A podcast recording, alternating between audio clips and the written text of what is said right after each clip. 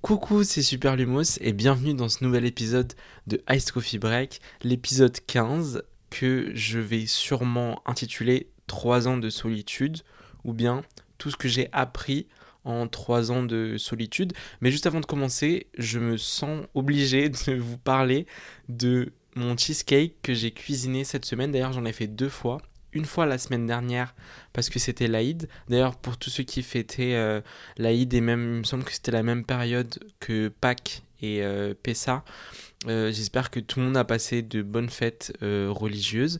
Et donc, moi, pour l'Aïd, j'avais préparé un cheesecake. Je l'ai mis sur Insta. Vous m'avez tous demandé la recette.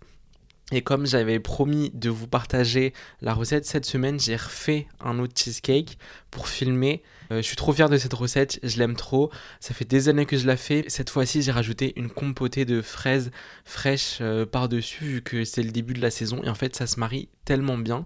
Le cheesecake est hyper simple, il est crémeux. Il y a du chocolat blanc à l'intérieur, mais ça se sent pas trop. Euh, mais moi, j'aime bien parce que ça remplace le sucre.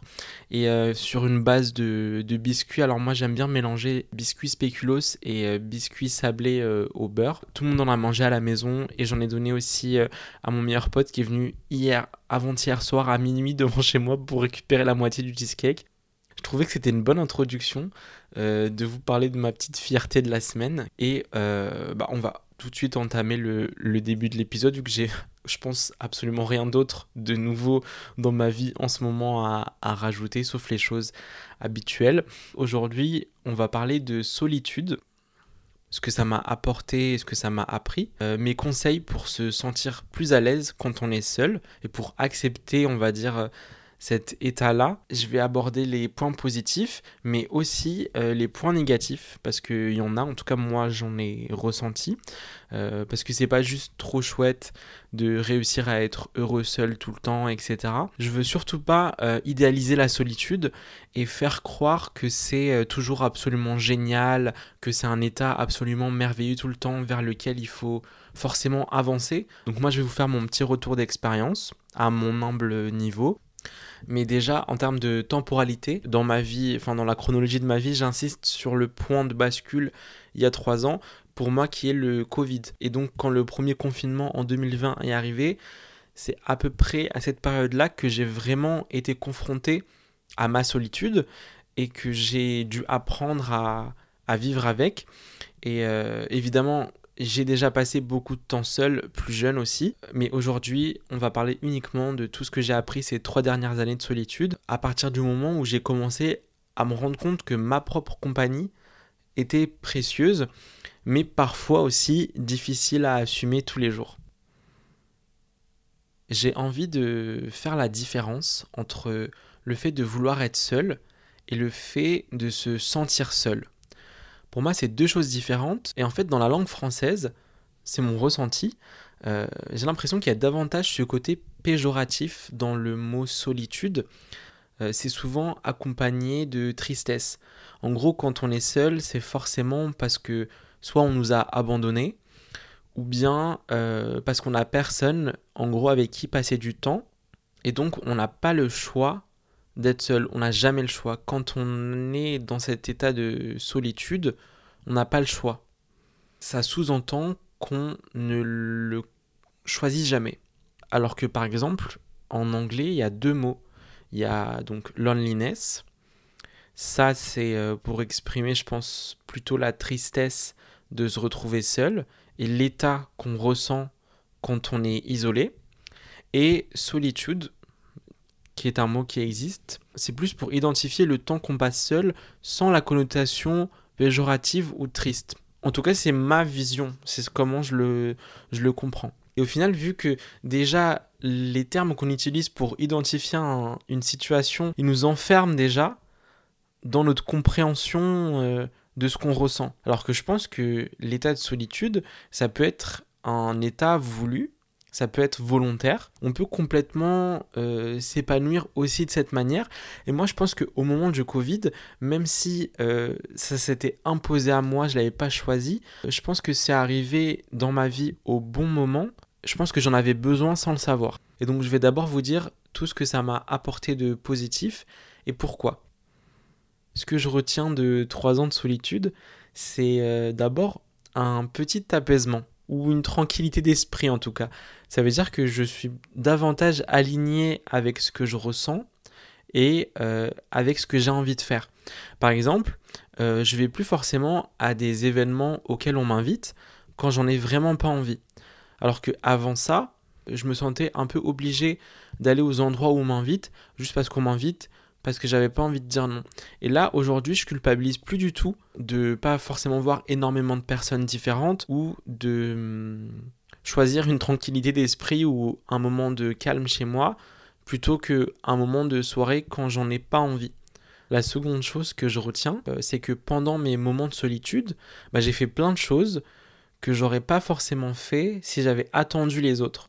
Et ça, pour moi, c'est un point quand même assez important. Par exemple, euh, des expos que j'aurais pu reporter euh, parce que les gens ne sont pas forcément dispo jusqu'à que bah, l'expo n'existe plus parce qu'il y a une date limite. Le fait d'avoir du temps seul, ça m'a permis de faire tous ces trucs-là où en fait j'ai juste décidé de me dire je n'attends personne et je le fais. Et ce que j'ai compris, c'est que euh, faut pas attendre que les gens soient disponibles pour profiter de sa vie pour partir en vacances, pour partir en week-end, euh, pour partir au ciné, pour faire toutes les activités du monde qu'on veut, euh, faut pas attendre constamment les gens. On peut les attendre un peu, et c'est normal, mais je veux dire, on ne peut pas attendre indéfiniment qu'une personne soit dispo à un moment donné et que ça corresponde à nos disponibles. Enfin, bref. Et ce que je dis là, ça veut pas dire que on veut que je vais plus jamais voir personne, c'est totalement fou et c'est pas du tout le cas. Mais c'est juste que bah, aujourd'hui, heureusement, je suis beaucoup moins dépendant des gens et de leurs agendas.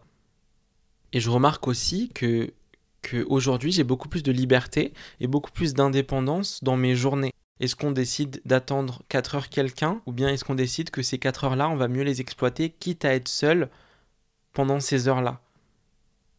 Je pense que cette thématique-là de la solitude, c'est celle que vous m'avez le plus demandé en, DM sur Insta.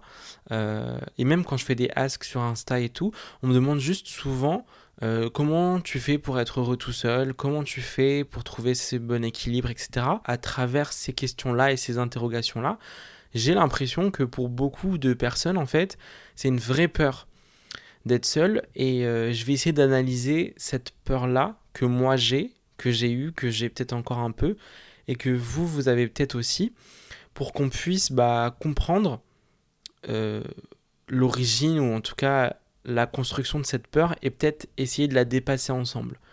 L'un des trucs qui fait le plus peur, c'est le fait d'exister euh, en étant seul dans l'espace public. L'un des problèmes, ça peut être que être seul, ça nous suffit pas euh, et qu'il faut, tu vois, au moins une personne d'autre qui soit avec nous comme si euh, cette personne-là rendait réel le moment.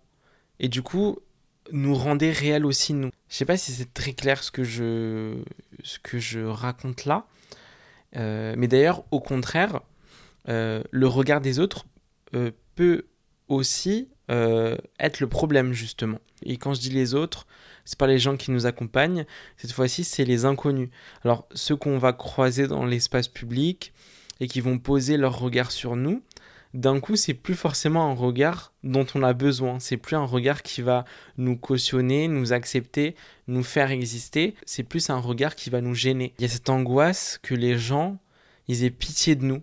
Euh, moi, c'est cette peur que j'avais et que j'ai encore un peu. Ça dépend des moments et de où je me situe. Et, et je pense l'un des moments, même les plus durs quand on est seul à l'extérieur, j'ai l'impression en tout cas, c'est vraiment le fait de manger seul, d'aller au resto seul, etc. C'est un truc qui revient hyper souvent dans les échanges que je peux avoir avec les gens. Euh, voilà, on me dit souvent, moi j'ai une seule angoisse, vraiment, c'est de me retrouver seul au resto. Ça, j'arrive vraiment pas à le faire. Comment tu fais, etc. Je vais vous donner mes petits conseils que j'ai écrits spécialement pour vous, euh, pour que vous puissiez vous en sortir seul au resto. Parce qu'aujourd'hui, c'est un truc que je fais un peu plus souvent. Le premier conseil que je vous donne, renseignez-vous avant d'aller dans un endroit seul parce que ça va vous rassurer. Pour moi, c'est important parce que j'ai besoin de connaître l'environnement où je vais aller seul pour anticiper, tu vois. J'ai envie de savoir comment les tables sont agencées. Par exemple, un resto, tu vois, où les, tables, elles vont être vraiment trop trop collées. Moi, ça va m'angoisser. Je vais me dire, je vais être plus visible en étant seul parce qu'on est proche. Et du coup, moi, ça, ça va m'angoisser. Donc, je vais éviter. En fait, pour moi, quand tu es seul, il y a moins d'insouciance de se dire, bon, bah, je prends mon sac et je sors pour faire ci et ça. Non, enfin, encore aujourd'hui, je suis quand même un peu stratégique dans mes choix. Euh, par exemple, juste dans le choix de ma place, je vais par exemple privilégier les côtés. Euh, je vais privilégier d'être au fond parce que ça me rassure un peu et aussi on est un peu plus discret parce que on peut avoir envie d'aller manger seul dehors, mais quand même qu'il y ait des conditions. Euh, pour que ça se passe bien, tu vois. le deuxième conseil que je pourrais vous donner, c'est essayer d'aller dans un endroit que vous avez déjà fréquenté auparavant. Euh, qui vous est familier. Ça va vous rassurer aussi. Euh, donc c'est un, resto où vous êtes déjà allé avec votre famille ou avec des potes, etc. Vous avez l'habitude de fréquenter celui-là, donc peut-être vous connaissez un ou deux serveurs, vous connaissez le gérant, etc. Donc c'est des gens qui vont tout de suite vous mettre un peu plus à l'aise et surtout vous êtes dans un environnement que vous connaissez, vous avez vos marques et donc vous être un peu moins déstabilisé d'être seul. Ou au contraire, vous pouvez aussi vous créer petit à petit des endroits rien qu'à vous euh, où vous allez vous sentir bien d'être seul à force d'y aller. Moi, à Paris, j'ai deux trois euh, coffee shops que j'adore vraiment, et c'est des endroits où je vais rarement avec d'autres personnes. Mais par contre, moi, quand j'y vais tout seul, je suis hyper content. La première fois, c'est un peu désagréable parce que faut juste prendre le temps de s'habituer. Mais là, maintenant, c'est des endroits où vraiment, euh, la veille ou le jour même, avant d'y aller, je suis trop content et j'ai vraiment hâte parce que je me dis ça, c'est mon endroit c'est un truc rien qu'à moi et tout. Euh, je crée mes propres habitudes dans le lieu, et donc ce lieu-là me devient familier quand je suis seul, et donc il devient beaucoup moins déstabilisant. Et après, ce qui peut aussi faire peur quand on est seul au resto ou dans un café, c'est le temps d'attente entre le moment où on commande quelque chose et qu'on le reçoit, il se passe rien, tu vois. Dans ce cas-là, c'est peut-être bien au début euh, le temps de s'habituer à ces moments-là de vide, euh, d'avoir quelque chose pour s'occuper.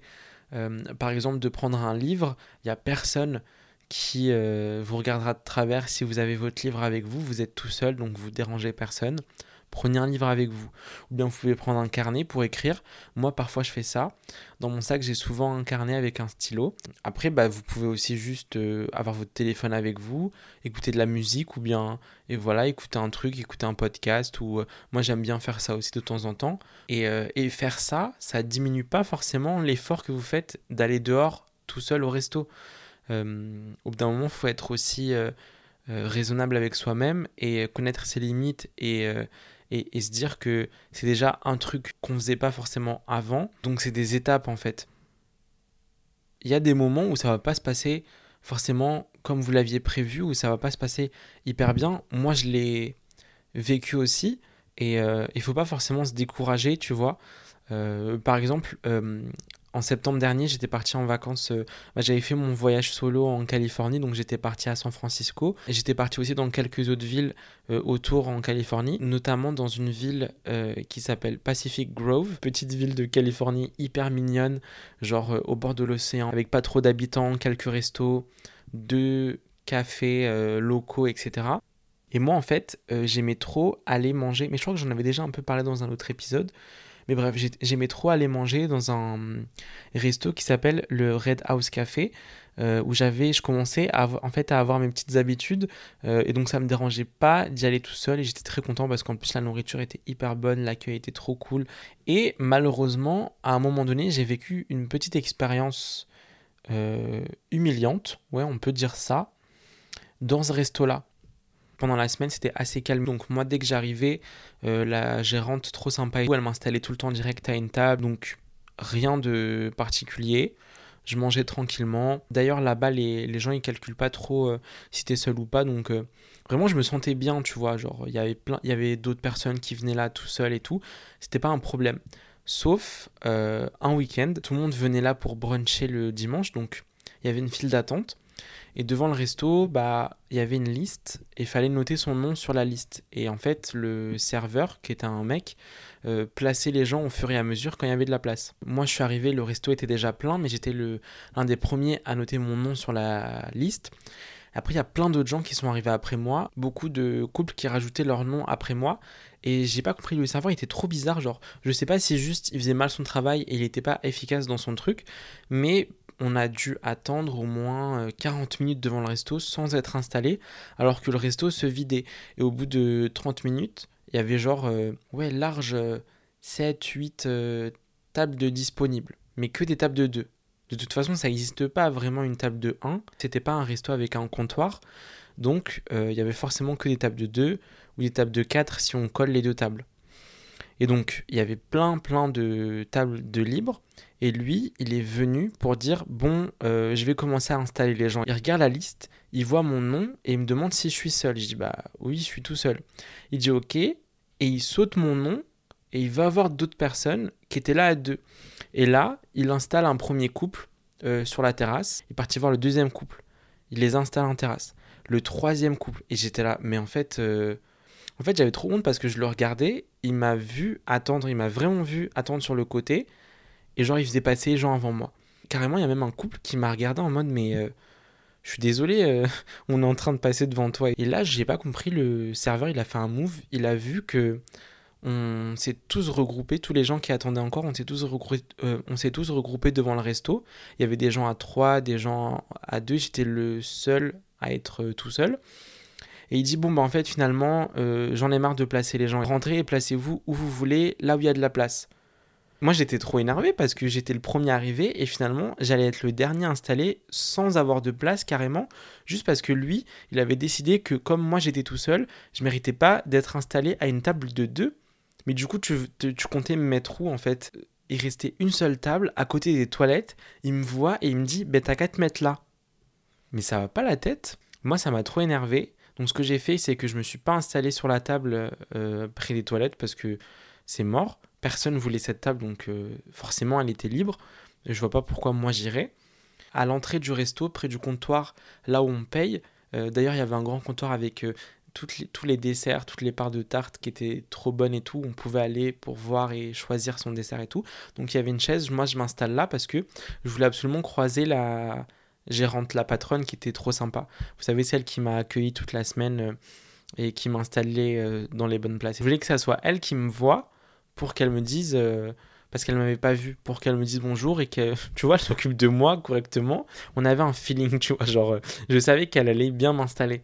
Et donc elle me croise et elle me dit euh, coucou bienvenue comment tu vas? Et je dis ben ça va mais du coup euh, j'ai pas de table et elle me dit ah mais il y a pas de problème attends je vais t'arranger ça elle me dit eux tu vois là-bas ils ont bientôt fini de manger euh, dans 5 minutes, je les débarrasse et euh, je t'installe là. Alors que c'était une table de 4. Elle a même pas calculé ça. Elle m'a dit, je te mets là sur la banquette, tu vas être à côté de la fenêtre, tu vas être trop bien et tout. Et moi, j'étais trop content. J'ai dit, il n'y a pas de souci, je préfère attendre 5 minutes qu'on me respecte et qu'on m'installe correctement plutôt qu'on me mette à côté des toilettes quoi. Mais, euh, mais du coup l'autre serveur j'étais vraiment genre abasourdi par son insolence et, et c'est super humiliant parce que déjà que t'es seul euh, t'as juste envie de passer inaperçu, tu vois.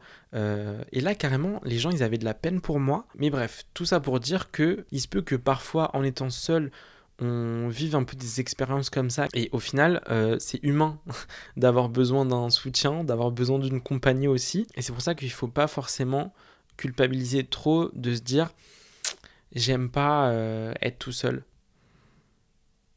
Et là, en fait, je vais enchaîner directement avec les points négatifs de la solitude. C'est que quand tu es trop souvent seul, on est confronté à nos problèmes.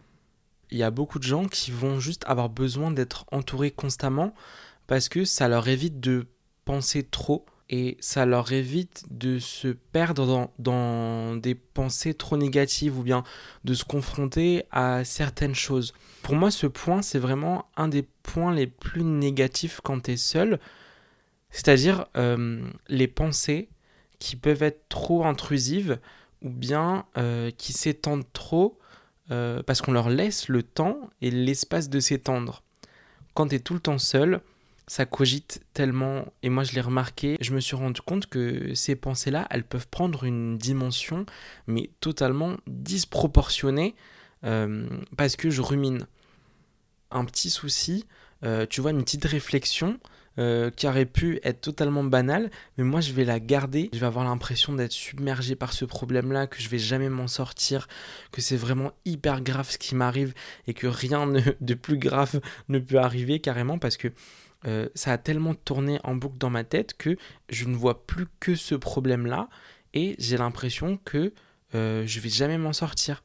Et au final, euh, il suffit d'un resto avec mes potes proches pour tout faire redescendre. On papote et tout, j'explique mon angoisse du moment parce que ça dépend des, mois, ça dépend des semaines et tout. Voilà, j'ai un petit calendrier d'angoisse et en fonction des périodes de ma vie, ça change. Et là, j'explique euh, mon petit problème du moment qui, moi, euh, à mes yeux, me paraît euh, une montagne vraiment insurmontable. Et juste avec leur point de vue, tu vois leur vision qui est neuve du sujet, ils m'aident à faire redescendre la pression. Tout redevient possible à surmonter on a quand même besoin dans notre vie euh, des gens dans notre entourage pour avoir cette vision extérieure des choses. Il faut faire aussi attention, je pense, à pas s'isoler complètement. Quand je suis dans un mood où vraiment j'ai envie d'être seul pour recharger mes batteries et tout, quand je suis dans ma dynamique d'être seul et que je suis complètement dans ma bulle, je peux rester par exemple deux semaines sans voir des gens. Et il faut parfois, et j'essaye de le faire un peu plus, de casser cette dynamique-là pour pas être trop pris au piège à l'intérieur.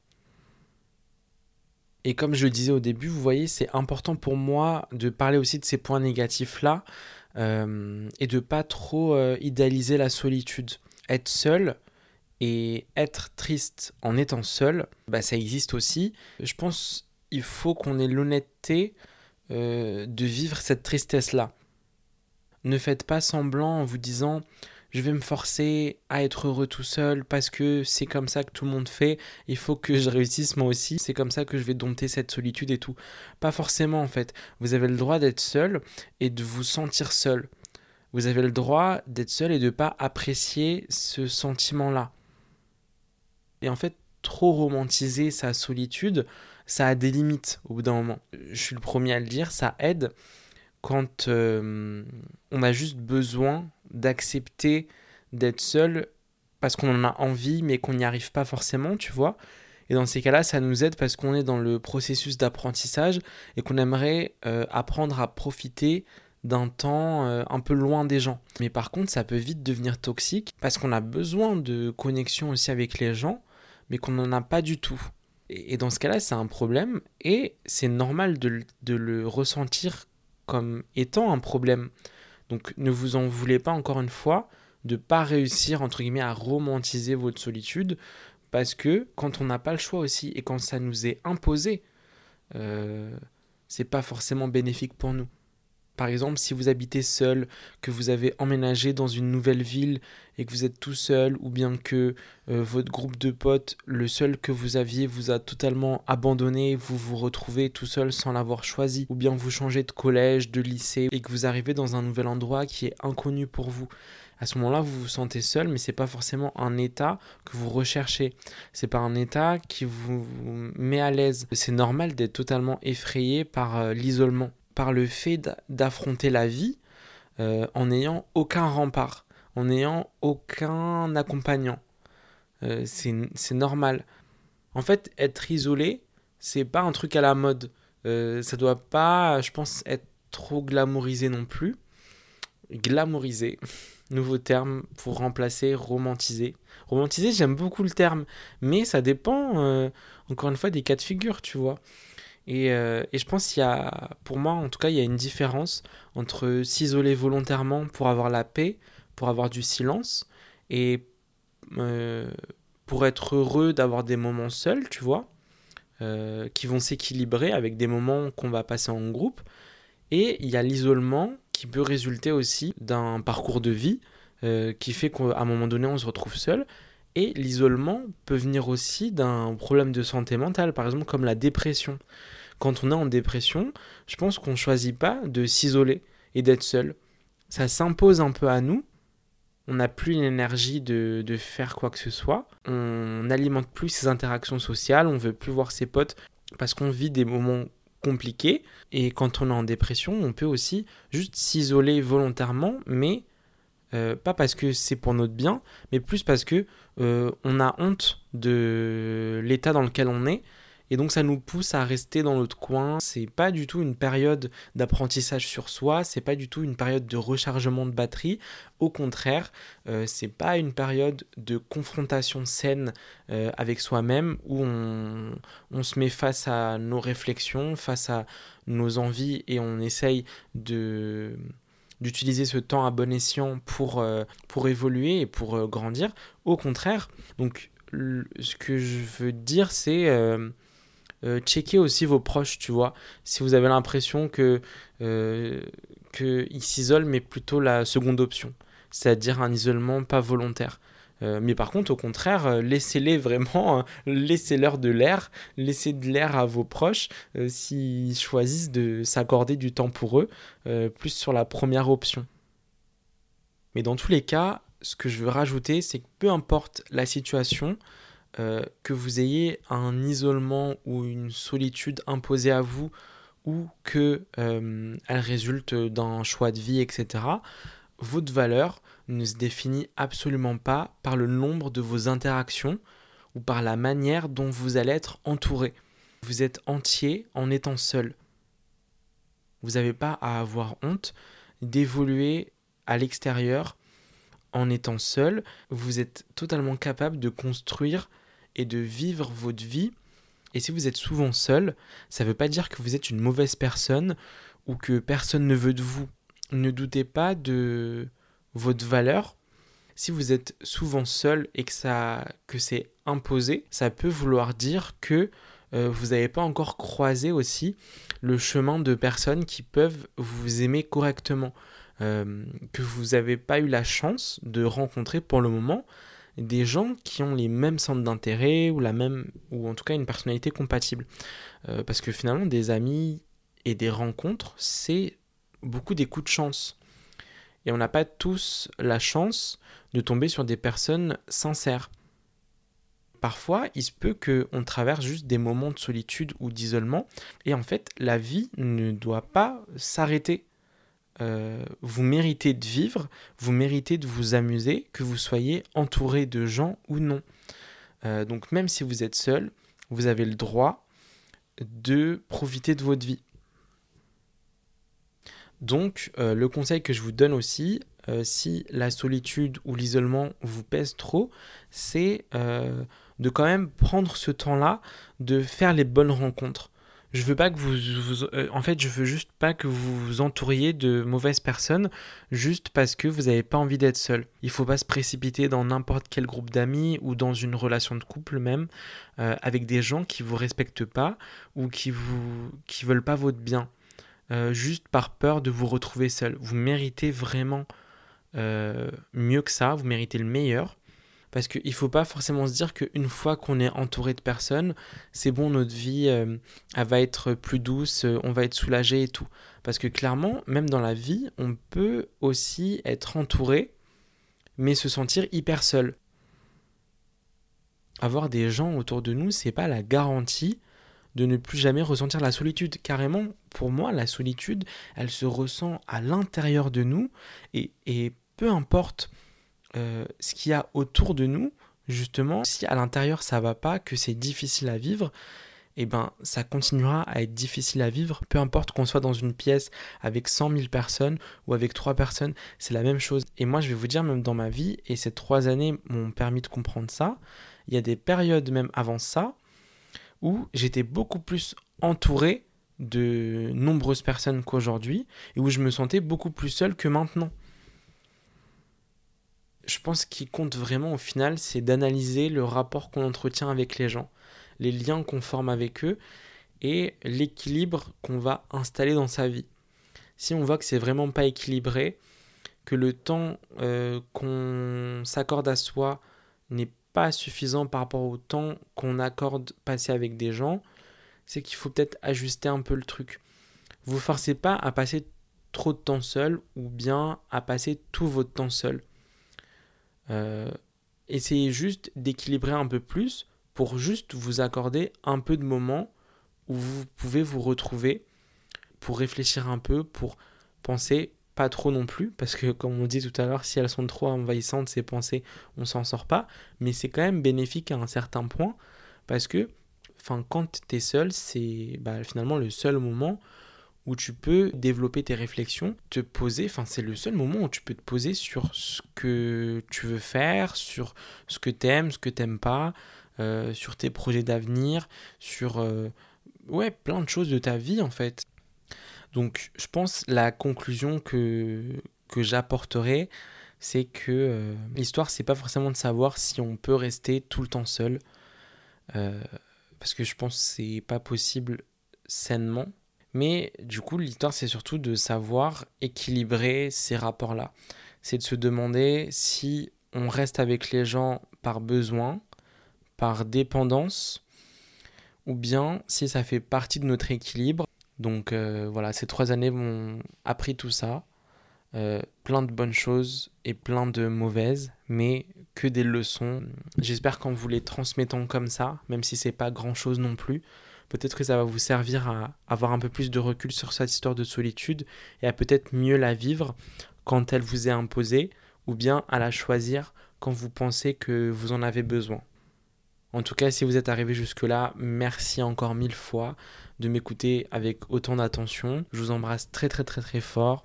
Comme toujours, prenez soin de vous, prenez soin de vos proches, checkez euh, bah, vos proches qui peuvent être euh, dans des situations compliquées et tout votre famille, vos amis et tout. Et, checkez vous-même aussi, checkez-vous vous-même. Et on se dit à très bientôt. N'hésitez pas à mettre des petites étoiles euh, euh, sur Spotify, je pense, et Google Podcast, Apple Podcast. Et sur Apple Podcast, je crois qu'on peut noter le podcast. Ça me ferait trop plaisir. Et si jamais ça vous intéresse et que c'est pas encore déjà fait, vous pouvez venir me suivre sur TikTok, sur Instagram et même sur YouTube. C'est @superlumos. Je partage beaucoup de contenu de vlogs de ma vie quotidienne. Comme ça, vous pouvez un peu suivre ce que je fais euh, quand je ne fais pas de podcast. À très bientôt et euh, voilà, des bisous et prenez soin de vous.